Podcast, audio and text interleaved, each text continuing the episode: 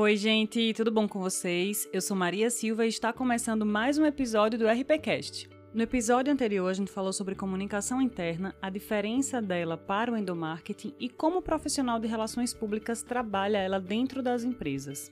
E no episódio de hoje, ainda falando sobre as atividades do RP, vamos tratar sobre a última, mas não menos importante, atividade do Relações Públicas, que é a de professor. Eu fiz uma entrevista incrível com a Manuela Calu, professora de Relações Públicas da Universidade Federal de Alagoas, a UFAL, que foi onde eu me formei, e vocês vão conferir agora. Mas antes, não esquece de seguir o RPCast nas redes sociais. A gente tá lá no Instagram com o RPCast_.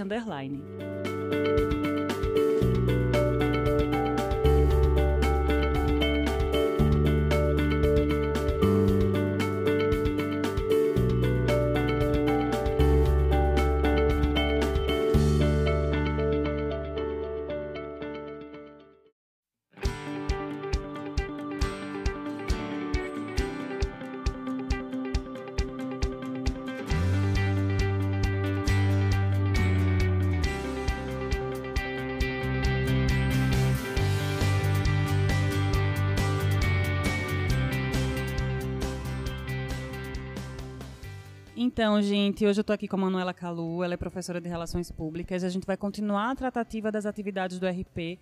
Como último episódio, é, nós vamos falar sobre a profissão de professora, né? Que é tão importante, que a gente vem vivendo um momento difícil aqui, mas vamos conversar sobre especificamente uma professora de Relações Públicas. Manuela, obrigada por nos receber, por me receber. De nada, o prazer é meu. E eu preparei algumas perguntas, a gente vai é, comentar e sinta-se à vontade para permear por entre elas. A primeira é o que um RP precisa ser para ser um bom professor da área? Veja, eu acredito que para ser um bom professor, primeiro você tem que ser um ser humano. Né? Primeiro, por que eu gosto de dizer isso? Que primeiro a gente tem que ser um ser humano. Ora, todos nós somos, mas a gente precisa primeiro entender o ser humano, pensar no ser humano e viver as emoções, né, os sentidos de ser uma pessoa. Né? Porque o ser humano ele é, um, é, um, é uma pessoa que é, é um complexo, né? é um complexo cheio de, de, sentimentos, de dúvidas, de dores, de fortalezas, de fraquezas. Né? Então, acho que primeiro de tudo a gente precisa entender o ser humano. Quem é esse ser humano? Né? E falando já na linguagem relações públicas, quem é essa pessoa que compõe o nosso público? Né? Então, a gente primeiro tem que entender quem é esse ser humano. Então, no geral, o que, que acontece? Esses seres humanos, ou seja, os nossos alunos, eles vêm de escolas públicas, né? alguns de escolas privadas, muitas vezes não têm um real conhecimento do que é a nossa profissão. Então, a gente precisa entender quem são eles para que a gente possa utilizar uma linguagem mais adequada, para que a gente possa utilizar cada vez mais a, é, usando a teoria, que é tão importante, que a gente precisa entender. Eles precisam saber que teorias são essas, por que entender a teoria. Às vezes os alunos dizem, ah, professor, esse teórico não aguento mais, mas tem que aguentar sim, porque a gente precisa citar os teóricos. É a partir deles que a gente vai tomar como base né, para as nossas ações. Mas não só a teoria, também a prática. Né? Então, é importante você ter a teoria, ter o conhecimento, o embasamento teórico, mas você também ser um professor né, que tem esse conhecimento, mas que eu acredito que é importante você ter esse, é, essa prática profissional. Porque muitas vezes o que, é que acontece? Existem professores que têm apenas a teoria, não têm a vivência prática. Então, eu acredito que juntar os dois, juntar a teoria e a prática, vai dar uma bagagem para o aluno muito maior. Claro que tem disciplinas que te pedem mais, tem disciplinas que são mais teóricas, né? tem disciplinas que são mais práticas, mas tem disciplinas que precisam das duas coisas. Então, é muito importante você ter esse conhecimento teórico e prático. E, claro, para ser isso, né, para você ser um professor, você precisa estudar e muito. Precisa gostar de estudar, precisa gostar de ver o mundo, de entender a realidade, né? O que está acontecendo na nossa sociedade hoje não é um, um resultado de hoje, é um resultado de, de, de ações e de planejamentos que foram feitos desde vários anos, né, até hoje. Então a gente precisa entender todo esse contexto. E para isso a gente precisa estudar e muito. Quando eu digo estudar e muito, é o seguinte, é que quando a gente termina a faculdade, né, a gente precisa fazer um mestrado, precisa fazer um doutorado para depois ser professor. Sim. Ah, professor, então quer dizer que o professor não pode ser professor sem mestrado? Pode. Se ele tiver uma pós-graduação, ele pode concorrer. Mas, claro, se ele tiver uma pós-graduação e um outro professor que estiver concorrendo com ele tiver mestrado, a pontuação, a, titula É né, a, a titulação é maior. Então, ele provavelmente vai sair na frente. Como eu lhe disse, não é somente a titulação que é importante, é a prática. Então, por isso que, geralmente, quando tem concurso para professor, ou quando é professor que está se candidatando para uma universidade privada, então, sempre tem a aula prática, né? Ou seja, ele tem que defender um tema durante uma hora, né, para que a gente possa analisar. Então, o que é, o que é bom, o que é importante para ser professor, você tem que gostar de estudar e não só isso, ser também um pesquisador, olhar a realidade e ver no que é que você pode mudar a partir da sua intervenção. Então, isso é muito importante. Né? E eu, eu me baseio muito nas minhas aulas, no meu conhecimento, sempre na metodologia de Paulo Freire, né? que a gente sabe que ele é muito importante. Né? Ele, na verdade, foi ele que iniciou, inclusive, o conceito da pedagogia, né, eh, desculpa, da pedagogia não, da comunicação dialógica, né, da comunicação e da questão de que ele é contra ao que ele chama do, da educação bancária. Né, o que é isso? Que o professor é o detentor do conhecimento e que o aluno é aquele que não sabe nada. Então, ele é contra isso, porque ele diz que o conhecimento é algo que tem que ser construído. Não quer dizer, então, que o professor que o aluno né, não sabe, não, o aluno sabe, o aluno tem vivências. Ele é uma pessoa que tem vivências, que tem conhecimento também. Só que o professor tem mais. Por quê? Tem mais idade e estudou mais. Né? Então, o professor tem mais por conta disso, mas o conhecimento, eu parto da metodologia de Paulo Freire, porque ele diz que o conhecimento é construção. Um modelo de educação novo, né? Ex- Pensando no, no- no emissor e receptor como alguém que pode trocar uma ideia com Exatamente, você. é por isso que eu digo que Paulo Freire é o percussor da comunicação hoje que a gente vive, que é uma comunicação dialógica, que é uma comunicação mais interativa. Por quê? Porque é justamente isso, o emissor, como no caso o professor, que é aquele que tem o conhecimento, joga aquela informação para o público que é o receptor. Então ele é contra isso, eu sou contra isso, porque eu acho que o emissor e o receptor, na verdade, eles se conjugam, Sim, né? sim. Eles se, se é, eles são um, um e outro, eles Ao exercem as mesmo funções. tempo, exato. Principalmente no, no momento da comunicação que a gente está vivendo hoje com as tecnologias, né? Não tem como não ser dessa forma hoje. Exatamente. Até o próprio Castells, ele coloca, o Manuel Castells é um sociólogo também, assim, que eu tenho como referência para a minha vida. Né? Ele tem um livro muito bom, Sociedade em Redes, e agora ele tem um outro livro, né? Democracia em Crise. Tem outro livro que ele fala também da de Redes de Indignação e Esperança, e ele diz que hoje a gente vive num mundo que, em que a comunicação é um conceito que ele utiliza, que é a comunicação autocomandada. O que é isso? É que cada pessoa, qualquer pessoa, né, estando na universidade ou não, ele pode gravar um vídeo, escrever algo na internet, num blog e pode fazer sua comunicação. E muitas vezes, às vezes, e muitas vezes essa mesma comunicação desse público, né, é utilizada pelos profissionais de comunicação. Sim. Né? Então, assim, eu acho muito interessante isso. Por quê? Porque nós vivemos esse mundo hoje, que é um mundo interconectado, é um mundo que está em redes. E, da mesma forma, eu acredito que em sala de aula deve ser assim. Né? Deve, estar sendo, deve estar sempre se adaptando às novas realidades. né? Então, o professor ele vem para somar, ele vem para orientar, não para ser o detentor do conhecimento, não. Para construir, para orientar. Né? Eu acho, que, é- eu acho que o caminho é esse. Né? Eu já ia fazer a segunda pergunta, que é qual diferencial a gente pode ter, mas você já respondeu Já ela nessa primeira pergunta. Porque Exatamente. a gente precisa ter esse sentimento. E quando você falou que a gente precisa ter a noção das diferenças dos alunos, isso é tão na essência do relações públicas para entender o público, né? Porque se a gente não gosta de gente, se a gente não entende os perfis diferentes, a gente não está Exatamente. fazendo o nosso trabalho, a essência. Porque quando eu aprendi relações públicas e o que me faz gostar muito da profissão É justamente exatamente isso. É. Você olhar para a pessoa e ver realmente a diferença dela para o outro e tentar comunicar da forma que ela vai te entender. Exatamente, porque as pessoas são diferentes. E a gente precisa trabalhar com a diferença e com a diversidade. Né, Você sabe que isso foi um dos diferenciais que me fez entrar em uma universidade privada. Foi muito interessante, porque o tema que eu tinha que fazer da minha aula era quem sou eu? E eu pensava, meu Deus, o que é que eu vou falar sobre é tão isso? difícil, né? Falar de mim, quem sou eu? E, claro, então eu estava pensando, tá, como é que eu vou. Então eu passei, assim, eu acho que eu passei uns 30 minutos pensando, o que é que eu vou fazer lá? O que é que eu vou dizer? Eu disse, bom, eles têm meu currículo, então eles sabem a minha, a, minha competência, as minhas habilidades técnicas né, e profissionais. Eles têm esse conhecimento. O que é que não está no currículo que eles querem saber? E aí foi quando eu comecei a pensar, qual é a base das relações públicas? Conhecer o público. Quem, são, quem é esse público? Então, eu fui pesquisar quem é a banca. Né? Então, eles não disponibilizavam, mas eu fui lá, eu queria saber quem é a banca. Eles me disseram. Ah, tá. Procurei cada um deles no Lattes. A vida deles. Ah, são pessoas que são da área de recursos humanos. Né? Então, são pessoas que têm interesse relacionadas justamente a quem é a pessoa. Né? Então, quando eu fui fazer minha apresentação, fiz justamente disso. Quem sou eu? Eu sou uma pessoa que, desde pequena, é, fui educada à base de valores tais. Né? Na época da minha adolescência, que é que eu fiz? Na minha final da infância, eu fiz balé, então o balé me ajudou a ter disciplina, né? a conviver em grupo, e a ter disciplina. Então, tudo isso são valores que a gente vai levar para a nossa profissão. Depois, na minha adolescência, fiz teatro. E aí, com o teatro, também veio reforçar essa questão do balé. Só que ainda veio reforçar mais ainda a questão de você ter a habilidade de falar de em público, né? a habilidade da comunicação, né? E de você resolver os problemas de cena que acontecerem no momento. Então, você tem que resolver, Sim. porque as pessoas não sabem ali. Se você bateu em alguém, se você caiu, faça de conta que faz que é a vida. Improviso, a gente, né? Exatamente, improvisa e faz que as pessoas não vão perceber.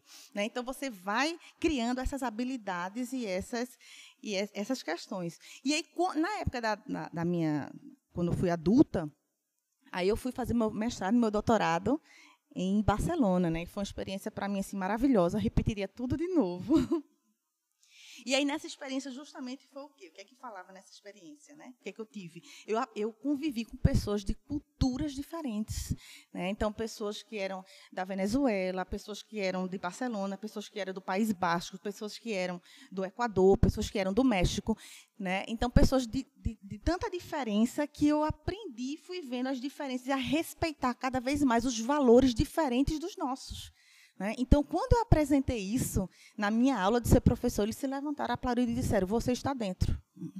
E não disseram: Você não tem nem, a gente não tem nem o que pensar, porque era isso que a gente queria ouvir de uma pessoa que quer ser professor. É uma pessoa. O diferencial é esse: é você saber que você, enquanto professor, precisa lidar com as diferenças, né? Que cada um tem suas diferenças, tem suas particularidades, tem suas vivências diferentes. A gente precisa fazer com que todos eles se sintam incluídos Exato. né, no nosso Exato. sistema educacional e não, não excluídos de, porque, porque tem, né, ou porque passaram por situações que eles consideram que são, digamos, mais difíceis. Né? Então, a gente precisa aprender cada vez mais a incluir as pessoas né, e a prestar atenção a cada uma delas. É isso mesmo, muito incrível.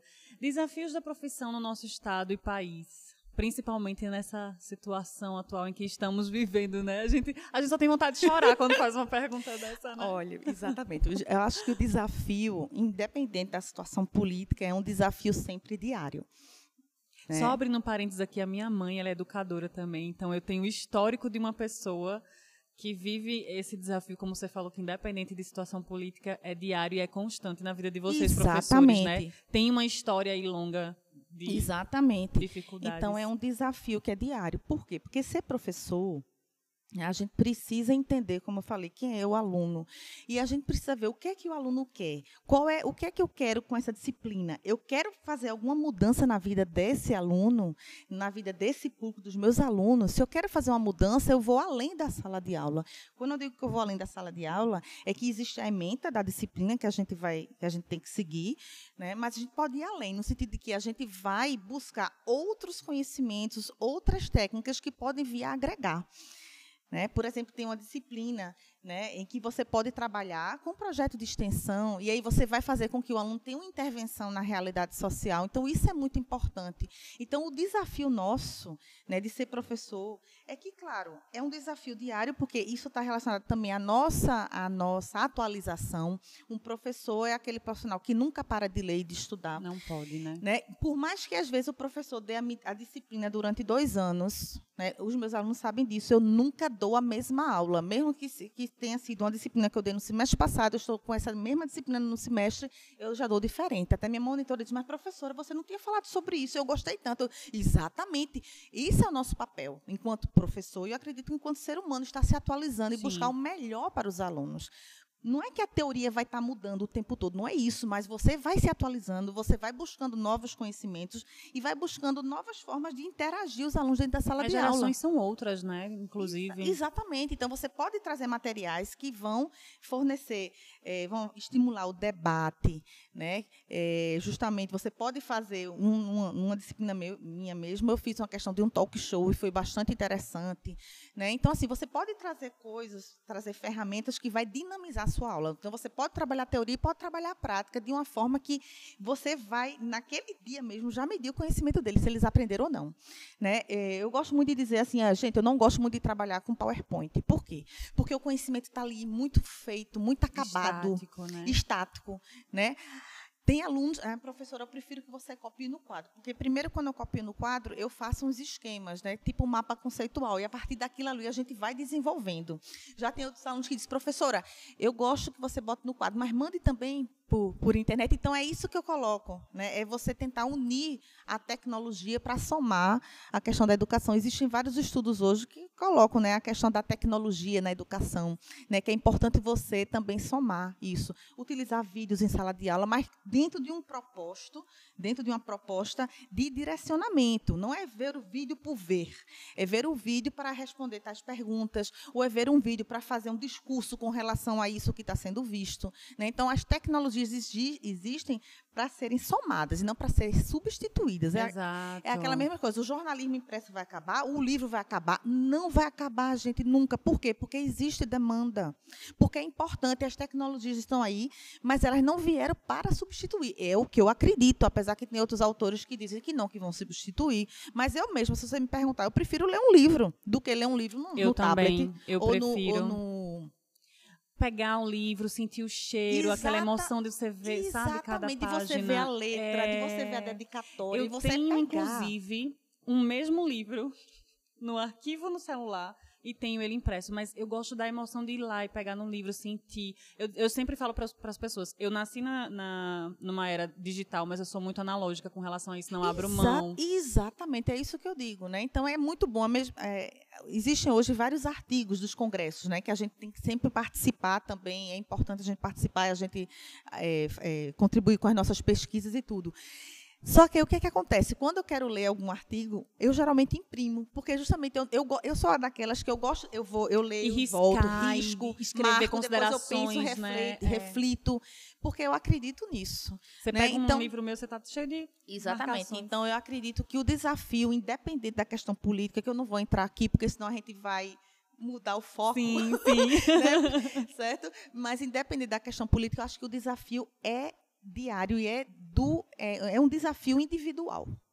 Quando eu digo que é um desafio individual, não é porque eu não estou dando valor ao coletivo, não. É porque é um desafio individual do professor, de ele se atualizar, de ele buscar mais conhecimento, de ele trazer ferramentas novas para a sala de aula. Né? Não dar a mesma aula, né? trazer levar os alunos para fazer é, trabalho de campo externo, isso é maravilhoso. Tirar levar um pra... pouco da caixinha da sala, Exatamente. né? Às vezes até digo aos meus alunos, gente, se vocês puderem, no futuro, ir para São Paulo, não precisa nem posterior, mas se vocês forem para São Paulo e Rio de Janeiro, vocês vão ter uma outra mentalidade. Né? Por quê? Porque às vezes a gente fica muito aqui no nosso estado, né? Né? Eu não sou nem daqui, né? Mas assim, eu percebo, tanto em Recife quanto aqui. Você é pernambucana, Recife, né? Pernambuco, isso. Já eu percebi o chiado. Exatamente. E aí, o que, que acontece aqui com Alagoas e em Recife, né? A gente fica muito na caixinha. Ficamos Quando eu mesmo. viajei e passei meus seis anos na Europa, então eu voltei com outros valores. Não que eu mudei a minha essência, a minha essência é a mesma, mas eu mudei os meus valores. Por quê? Porque a gente vive outras coisas, vive outras culturas, vive outras realidades. Então, a gente a gente muda. Mas a nossa essência não. Então, isso que eu digo, quando você. Por isso que eu digo aos meus alunos que é tão importante eles saírem dessa caixinha. Por quê? Porque eles vão ver o mundo de outra forma. E quando eles voltarem para a caixinha, ou seja, para o lugar deles de origem, eles vão querer fazer mudança. Porque quando você vivencia outras coisas, você diz: meu Deus, como eu não pensei nisso, como eu não quis fazer isso. E comunicação, ela está mudando o tempo inteiro, né? Então a gente Não é precisa realmente, não é estático, a gente precisa entender que essa, isso que você falou do, do estudar sempre, de buscar novas du- eh, dicas, de buscar novas teorias, de buscar novas práticas aqui fora do que a gente está vivendo, é essencial.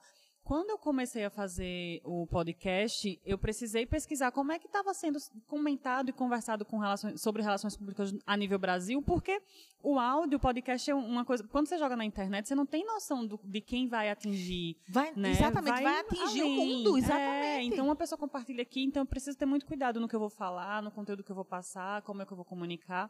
E isso é muito importante. Inclusive, eu tô achando que você tá indo assim adivinhando todas, As porque eu já ia perguntas. falar assim, dicas para estudantes que ainda que a gente precisa, que ainda estão na academia, que, pre- que estão estudando ainda e pensam, poxa, eu quero ser professor, o que é que eu vou fazer, o que é que eu preciso fazer, mas é, isso, né? Mas é exatamente isso. Então, assim, se eu, eu tive para mim, na minha vida, eu tive muito clara, desde que eu comecei a estudar, que eu queria ser professora. Sempre. Sempre. bom. Exatamente.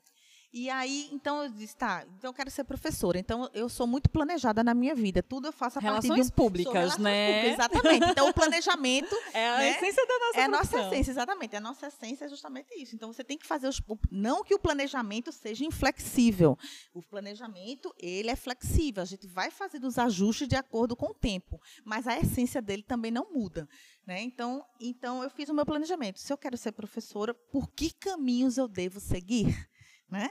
Então, eu sempre, sempre fui aquela, aquela aluna muito inquieta, sempre fui aquela aluna que sempre professor termina da aula, eu vou lá, professor, eu, com- eu quero saber isso, por onde eu tenho mais informação com relação a esse assunto. Então, eu sempre fui aquela aluna que nunca terminava a aula, eu ficava ali, eu vou me embora, Não aí eu quero ir embora. minha sala de aula, né? Ia além. Eu ia além, exatamente. Eu vinha conversar com o professor e dizia, professor, eu quero me engajar nos projetos. Que projetos você participa? Tem algum que seja de- da área de cooperativismo, do social, que eu gosto muito de trabalhar com o ser humano, com o social. E aí, dentro desse, nessa perspectiva, eu fui trabalhar com uma professora de sociologia, que até hoje, assim, é uma pessoa que eu tenho o maior carinho, só que, infelizmente, recentemente ela veio a falecer. Mas a gente trabalhou num município de Rio Formoso, lá em Pernambuco, e a gente trabalhou ouvindo os plantadores de cana-de-açúcar. né? E uma das coisas mais lindas assim que eu levo para a minha vida foi isso, porque eles disseram assim: não é que vocês que são doutores sabem de tudo. E a gente disse: não, vocês têm muito mais conhecimento prático da realidade aqui que Exato. vocês vivem do que nós. Né? Então a gente criou um livro na época em que eles, eles, eles faziam as plantações deles de, de, de, de- de plantas para medicamento. Para usar como medicamento. Só que aí eles não faziam essa comunicação dialógica, nem, nem participativa com os demais colegas. Né? E aí criamos um livro, eles, eles sabiam ler, né? Criamos um livro e, e compartilhamos isso. Então, um dia, cada um deles, num dia que a gente criou um evento, cada um deles chegou com uma plantinha que tem em casa, e essa plantinha é boa para isso, para aquilo. Então, compartilhamos essa informação, esse Conhecimento. conhecimento. Né? Então, assim, desde a minha época que eu estudei, então eu sempre tive essa visão que eu queria fazer algo pelo social e que eu queria ser professora. Né? Então, assim, mas porque eu sempre fui atrás, eu nunca ficava quieta e nunca ficava contente né, com nota ou com, ou com determinada estágio. Então, eu sempre fui uma pessoa que, desde o terceiro período, estagiei, né, eh, fiz parte de PIBIC, do projeto de PIBIC. Até hoje, a, minha- a professora, foi uma das, essa professora do PIBIC foi uma das minhas grandes incentivadoras para ir para Barcelona, que ela dizia, Manuela, vá para lá, você vai amar, você vai aprender lá não só o estudo, você vai aprender a viver. Ela me dizia, você vai ter uma experiência de vida fantástica. E realmente, dito e feito, assinado. e aí, é, então fiz PIBIC com ela. Né? Na época não tinha muita extensão, então não fiz, mas também não tinha monitoria. Mas tudo que aparecia na universidade, fazia. eu fazia. Então, tudo isso vai te dando é, é, é, conhecimento teórico e prático para que você possa É muito necessário, né? para que você possa aplicar no futuro, né? Porque às vezes você pensa, ah, não, enquanto você é aluno, você você tem tem tem coisa para aprender, mas você só vai aprender no mercado. Não, não é só assim. Você também aprende como aluno. Você também aprende nos estágios. Você também aprende fazendo pesquisa de opinião pública, fazendo pesquisa de mercado, fazendo projeto de extensão, né? Você também aprende fazendo fazendo PIBIC. Então assim, o que é que eu digo para os alunos? Busquem esse conhecimento, conversem com os professores, vejam o que é que vocês gostam de ler estudar.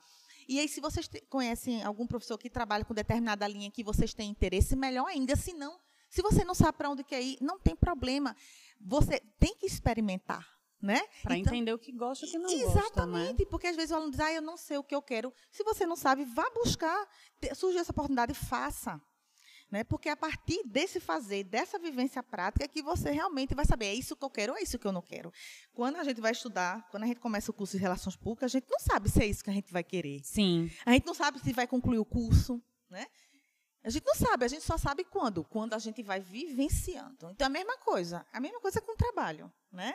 A gente começa um trabalho e diz, não, eu gostei desse trabalho, né? É, o meu primeiro emprego nem foi na área de relações públicas. Não foi, foi eu, trabalhei como assistente é, administrativa, né? O meu primeiro emprego. de carteira assinada, digamos assim. Mas para mim foi importante por quê? Porque eu tive uma outra visão, também foi na universidade. Eu fui selecionada entre as melhores alunas, né, e tal, e entrei. E aí eu tive esse, esse, outra, esse outro olhar de quem é o funcionário da universidade, que às vezes a gente, como aluno, acha, ah, funcionário não trabalha, funcionário, funcionário não, faz nada. não, faz nada. Então eu fui funcionária da universidade, de universidade privada, e eu vi que sim, que trabalha, que se esforça, que fazem reuniões, né? Então, eu tentei estabelecer lá um, um, projeto de relações públicas, de comunicação interna, não deu muito certo, né? porque, às vezes, a gestão, quem está na gestão, né? então, isso tem muito a ver. Então, isso, às vezes, é, é, é, é faz com que os alunos fiquem um pouco desanimados, mas não desanimem, né? porque a frustração e o desânimo faz parte da vida. Então a gente tem que aprender esses não, a gente tem que ouvir esses não, mas às vezes são com esses não que a gente se fortalece e que a gente diz não, eu posso fazer, eu não faço aqui, mas eu faço em outro lugar e foi isso que eu fiz, né? Então assim a gente, eu, eu, o recado sempre que eu dou aos alunos é é, explorem os professores no bom sentido, certo?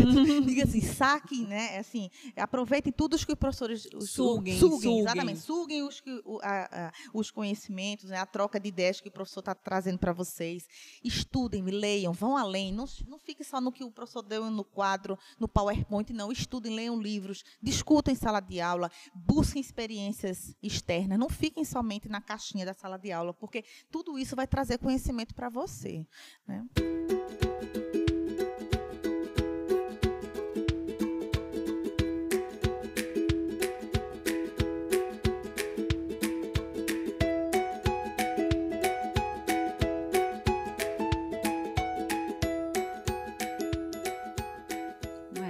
Isso é muito importante. Tudo que você falou agora é muito importante porque foi um pouco do que eu fiz.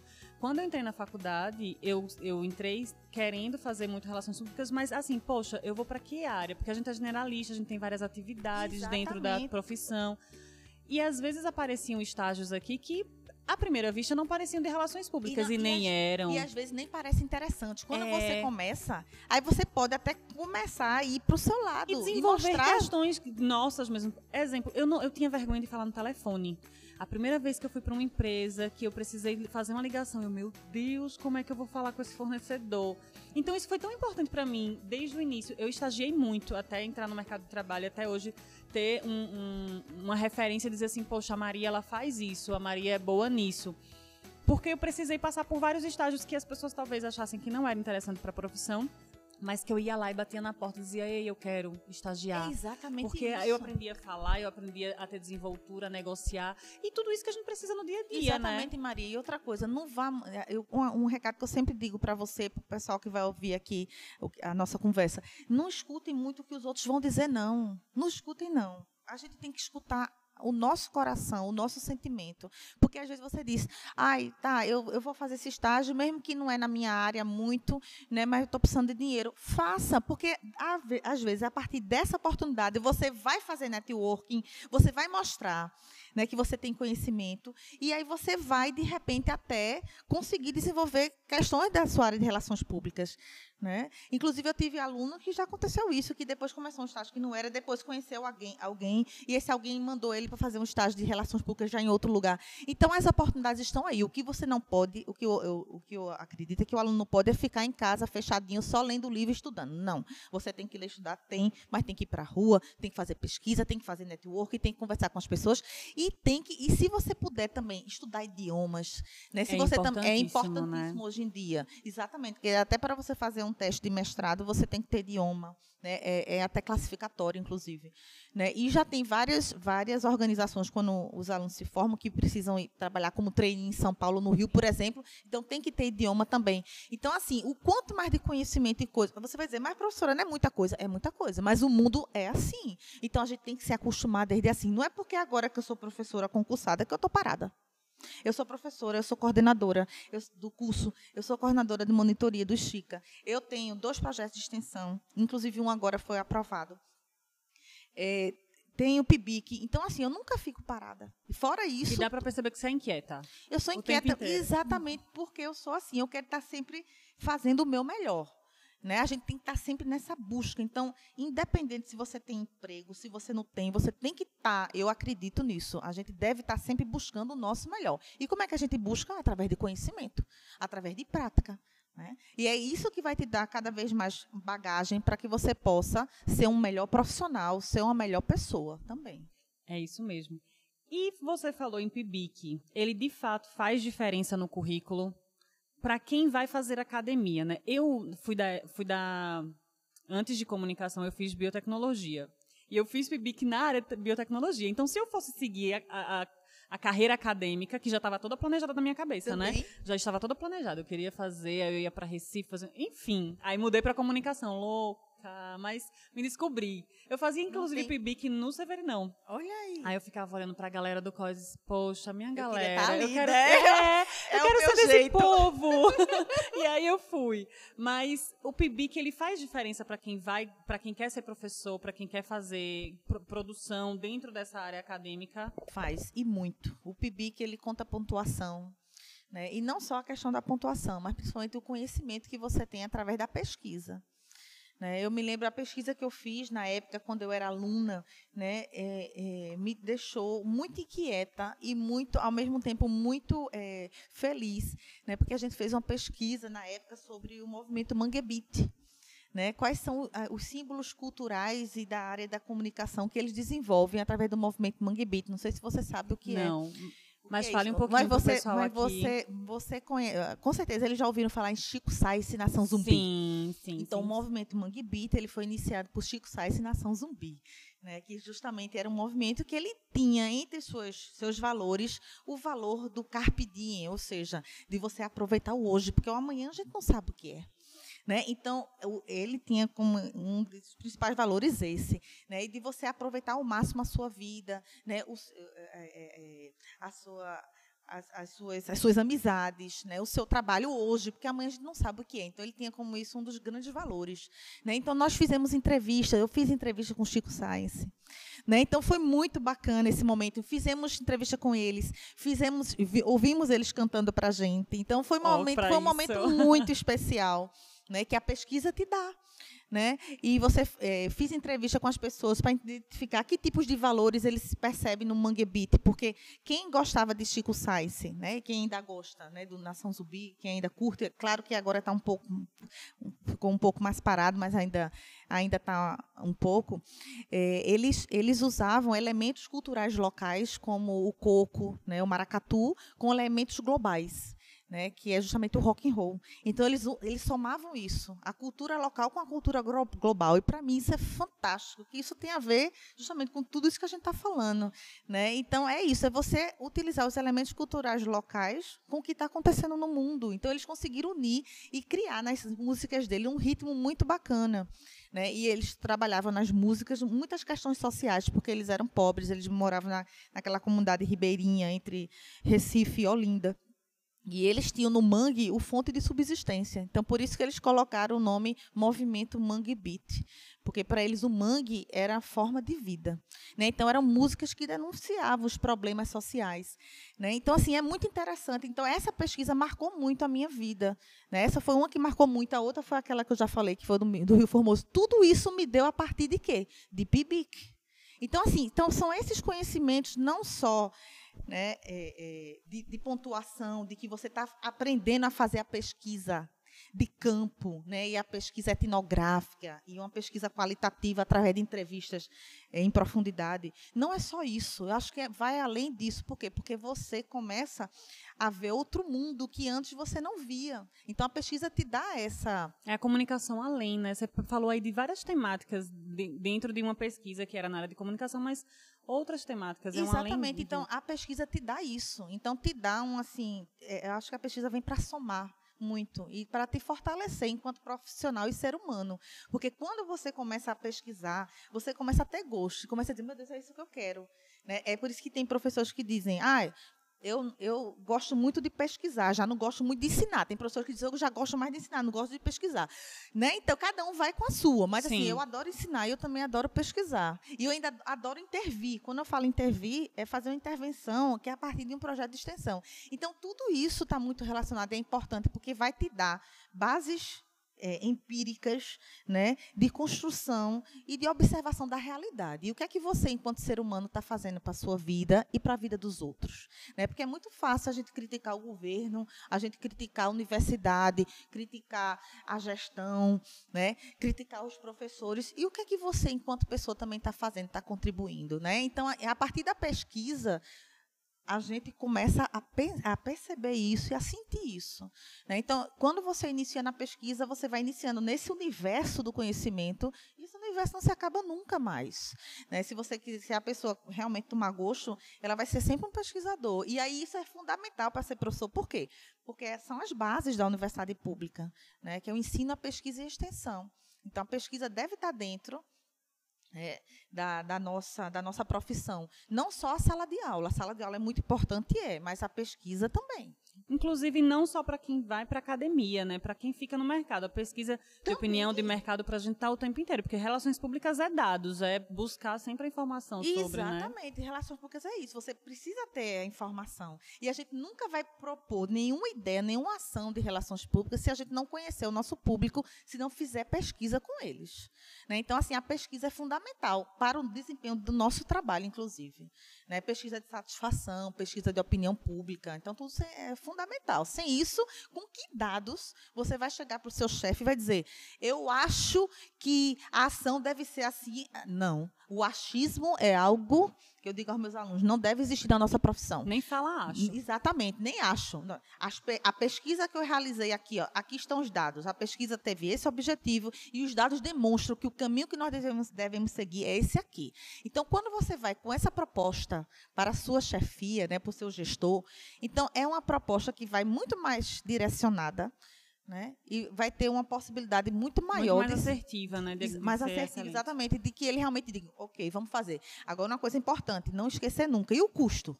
Porque o custo é algo que sempre os gestores, né? Você trabalha Primeira com empresa, coisa. né? O empresário, né? Vai estar querendo sempre saber quanto eu vou gastar com isso. Eu acho que é, é a primeira, é a primeira pergunta. pergunta. Então, sempre nosso planejamento, no nosso, nosso projeto, a gente tem que nunca esquecer né, os recursos humanos e financeiros. Isso é fundamental. E sempre pensar na viabilidade. Não adianta você querer fazer uma coisa maravilhosa, você vê que uma coisa é lindíssima, mas é grande demais, que vai ser um custo muito alto e não vai ser adequado para a organização que você trabalha. Então, você vai ter que fazer a adaptação. Né? Não adianta, repensar, não adianta. É isso que eu digo nas orientações de TCC. Não adianta, você tem que fazer uma proposta de intervenção que seja adequada para a instituição no qual você está você tá querendo é, trabalhar. Senão não vai adiantar. Não adianta. Ah, mas essa ideia era muito boa. Mas não é viável. Não adianta ideias. Adianta. Não adianta ter ideias boas se não forem viáveis. É melhor você ter uma ideia mais simples, mas que seja viável. Né? Então, assim, eu vejo muito nesse sentido. Né? Então, a pesquisa é importante para a acadêmica, porque vai te fornecendo esses subsídios, e também para a profissional, porque você vai aprender realmente como é que você pode fazer dentro da empresa que você trabalha ou dentro da instituição que você trabalha.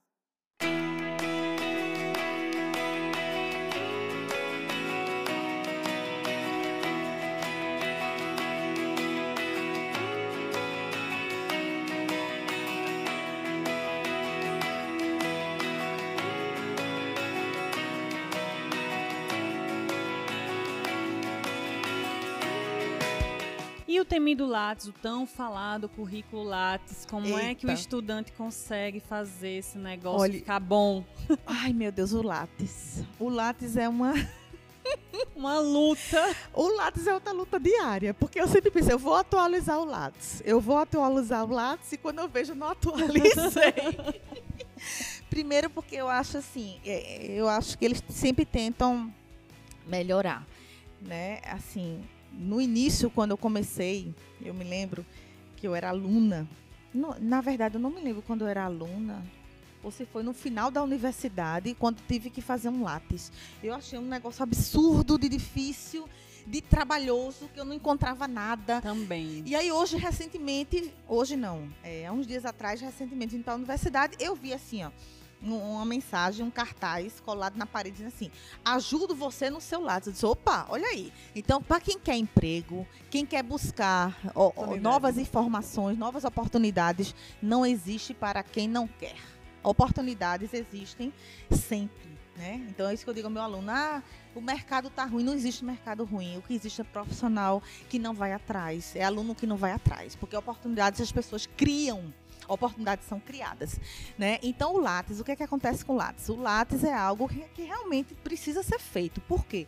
Porque é como se fosse a sua identidade, né? Quando a gente vai para qualquer lugar, né? quando a gente vai para qualquer é, é, é, a gente precisa, não, qualquer estabelecimento que a gente precisa mostrar quem é você, você tem que mostrar a sua identidade, seu CPF. No mundo acadêmico é quem é você, qual é o seu lápis.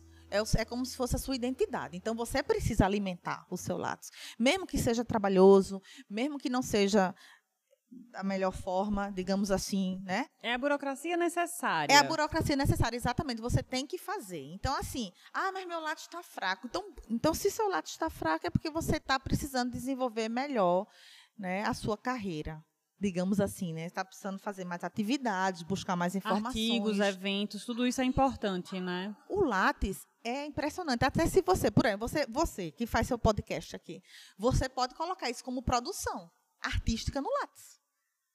Exatamente. Ó, se você faz peça de teatro, né? Se você faz partitura de música, tudo isso entra no Lattes, não só artigo científico. Que às vezes a gente acha que o Lattes é apenas para artigo científico, livro. Não é só isso. Ou seja, se você é um profissional, né, mas que você desenvolve áreas artísticas, tudo isso vai contar ali no seu Lattes. Você vai colocar ali. Por quê? Porque isso é quem é você. É diferencial, é né? O seu é o diferencial. que me faz, o que me compõe. Exatamente. Recentemente eu dei um curso, né, que foi um curso de atendimento, foi muito bacana. Então, aí eu disse, eu tenho que colocar no meu lápis, nem coloquei ainda também, né? Vários projetos é, do, do, meio do ano para cá, eu preciso atualizar meu lápis, meu Deus, né? Então, mas por quê? Já contrata o cara lá que ofereceu no cartaz para ajudar. É uma opção, exatamente. Ou senão eu mesmo sentar, ter Parar. a sentar, parar e fazer, porque realmente o professor a gente tem que atualizar. O ideal é tentar fazer essa atualização uma vez por mês. Mas o professor tem tanto tantas coisas, tantas obrigações, tantos TCC. Quando eu vou atualizar, é banca de TCC, é orientação de TCC, projeto, artigo. é coisa demais. Essa pergunta não está aqui, mas professor dorme? Não, dorme pouquíssimo. Olha, eu vou, lhe dizer, eu vou lhe dizer até mais. Eu ainda dormia menos quando eu não tinha minha filha. Porque quando eu não tinha minha filha, eu aguentava passar a noite trabalhando até de madrugada. Mas agora com a minha filha, a, a a disposição é outra, muda um né? pouco. Sim, Exatamente. Sim, porque quando sim. você é mãe, muda tudo. Sim, né? sim. E tem que ser, e né? tem que ser, Tem porque que ser. realmente a minha filha se acorda todo dia 5 e meia da manhã, né? Ó, Então, se eu for dormir duas da manhã trabalhando. você eu- não dorme, você só fechou o olhinho ali só Exatamente. Aí eu sei que no outro dia eu aguento trabalhar perfeitamente bem, mas aí dois dias depois eu vou estar cansada. Então a gente também tem que entender nosso limite. Né? Então, assim, uma coisa, uma coisa que eu sempre digo, que às vezes é algo que os alunos, os professores têm percebido, né? A nossa sociedade hoje, não só a lagoana, mas a sociedade brasileira, ela está vivendo um momento muito difícil, não só da questão política, mas também a questão da saúde, né? A saúde que eu digo é o seguinte, as pessoas hoje em dia, como a gente estava aqui conversando, né, na entrevista aqui, hoje em dia a gente faz N atividades. Então, assim, se você não tiver emocionalmente equilibrada, se você não tiver com a sua saúde é, bem cuidada, você pode terminar adoecendo, né? E hoje em dia a gente vê, né, que realmente uma das maiores doenças hoje em dia que existe, né, é a questão da É a depressão. depressão. Né? E o que é a depressão? Justamente isso. É porque às vezes as pessoas não conseguem dar conta de tantas coisas ao mesmo tempo. Então, por isso que eu digo, mesmo diante de todas essas obrigações né, que a gente tem que ter, né, de trabalho, de estudo, é importante a gente cultivar sempre a amizade, Sim. cultivar sempre nossos hobbies, porque senão a gente vive para o trabalho. Né? E o trabalho faz parte da vida, ele não deve tomar nossa vida toda. Exatamente. Né? Isso- Então, é isso é uma coisa muito importante. A gente tem que cultivar a amizade, a nossa família né? e os nossos hobbies, porque isso também nos fazem, isso também nos faz crescer. Né? Isso também vai ocupar nosso tempo livre com coisas que nós gostamos. Porque quando a gente ocupa o nosso tempo livre, né? que é muito pouco de professor, por sinal. É um tempo Foi- assim. E ainda tem um povo que vem fazer entrevista, assim, no tempo livre. no tempo nem livre. Não, nem é livre, eu estou fazendo a É, oferta acadêmica. tá? Tem uma parada ali para vir. né? Então, no nosso tempo livre, a gente precisa preencher com coisas bacanas. Por quê? Porque isso vai te dar força e vai te dar alegria e felicidade para você também vir trabalhar né, pleno. Então, eu acho que essa questão é justamente isso. O trabalho é fundamental. Né? É importante a gente fazer também discussões e debates. Na semana passada, a gente estava aqui conversando sobre comunicação alternativa. né? Enfim, então são essas coisas que são importantes, são, mas a gente não deve descuidar de nós mesmos. Por quê? Porque nós somos nosso principal patrimônio, somos nós. É o nosso corpo, a nossa mente. Então, se a gente não estiver bem, né, a gente não vai trabalhar bem. Né? Então é importante a gente, a gente buscar sempre essa, esse equilíbrio. Esse né? equilíbrio. E que é muito difícil hoje em dia. Às vezes as pessoas, não só professores, como a sociedade Eu em geral, diga, a gente percebe muito hoje em dia as pessoas adoecendo e não é se você vê, não é por doenças muito sérias, se você for pensar assim, invasivas, digamos. Mas é tão séria a, tom, a tal ponto, por quê? Porque o equilíbrio está afetado. Né? Então, é, é, importante a gente buscar esse equilíbrio. Né? É, esse equilíbrio do que é no seu limite também. Até onde você pode chegar, até onde você pode ir, não se descuidando né, dos seus compromissos, tendo sempre os seus compromissos profissionais, né, tem sempre seus valores, né, seus, é, o seu comprometimento, sua responsabilidade, né, sua humanidade, sua responsabilidade sempre, mas também olhando o seu lado pessoal, o seu lado com a sua família. Né? É, eu já disse até aos meus alunos e a todo mundo, a partir de sexta-feira estou viajando, estou de férias. Né? Mas não é só dizer, é você também cumprir. Exato. Né? Então, é justamente isso. Então, a gente, quanto relações públicas, a gente tem que tomar muito cuidado com as coisas que a gente diz. Não só com o que diz, mas com o que a gente está fazendo. Então, a gente tem que buscar essa coerência do que a gente fala, do que a gente faz. Então, se o que você falou, cumpra. Né? Porque realmente as pessoas vão dizer, não, realmente não vamos incomodar. Ah, mas é só, é só uma situação. Quem, é, quem geralmente está no cargo de gestão é difícil. Parar, né? Parar é muito difícil, mas às vezes você precisa, porque para se desconectar um pouco. É difícil, é mas precisa. É né, para justamente para que esse equilíbrio né, continue sempre da melhor forma. Manu, já tomei a, a, liberdade de Manu, tá vendo? Já tô me Pode sentindo me amiga. chamar de Manu. Eu agradeço demais essa entrevista, foi incrível. Cada pergunta, cada resposta, cada momento dela foi Eu que adorável. agradeço também. E é isso, muito obrigada. De nada, estamos estar... aqui para o que vocês precisarem. Sou muito suspeita para falar sobre professora, primeiro por minha mãe, segundo porque é uma profissão que eu ainda cogito, é, mas eu defendo muito e Relações públicas é a minha paixão e, mais uma vez, obrigada por estar aqui falando para o pessoal como é que é, as dificuldades. Tenho certeza que vai ser um episódio incrível que todo mundo vai adorar. Que coisa boa. Depois me passa o feedback, tá bom? Muito obrigada também pelo convite e estamos aqui sempre abertos para o que vocês estiverem precisando. E muito sucesso na sua vida profissional. Se quiser ser professora, então vai estudar, né? Continue trabalhando, Corre. continue trabalhando, porque, olha, às vezes os alunos perguntam, professora, é melhor terminar logo e estudar ou é melhor trabalhar? Faça o que o seu coração peça. Sabe? Faça o que o seu coração estiver pedindo. Por quê? Porque não existe, não existe assim, o caminho certo, né? Claro que existe o caminho que você pode seguir para chegar ao que você Sim. quer. Mas, veja, eu trabalhei, eu tive experiência no mercado. E depois fui para academia. E depois, na experiência no mercado, comecei experiência no mercado e dando aula. E depois vim para a universidade pública. Né? Então, assim, o tempo é esse. Então, assim, siga o seu coração, trabalhe, vai te dar, vai te dar experiência, estude. Se puder fazer os dois, melhor ainda, porque você vai estar unindo os dois. Sim. Né? sim. Que é a teoria e a prática, que é isso vai te dar vai te deixar um ser humano, né, mais humano ainda, né, e um profissional mais qualificado, né, tendo esses entendimentos dessas complexidades, né, da praxe cotidiana e teórica, né. Então acho que é isso aí. Parabéns e estamos aqui.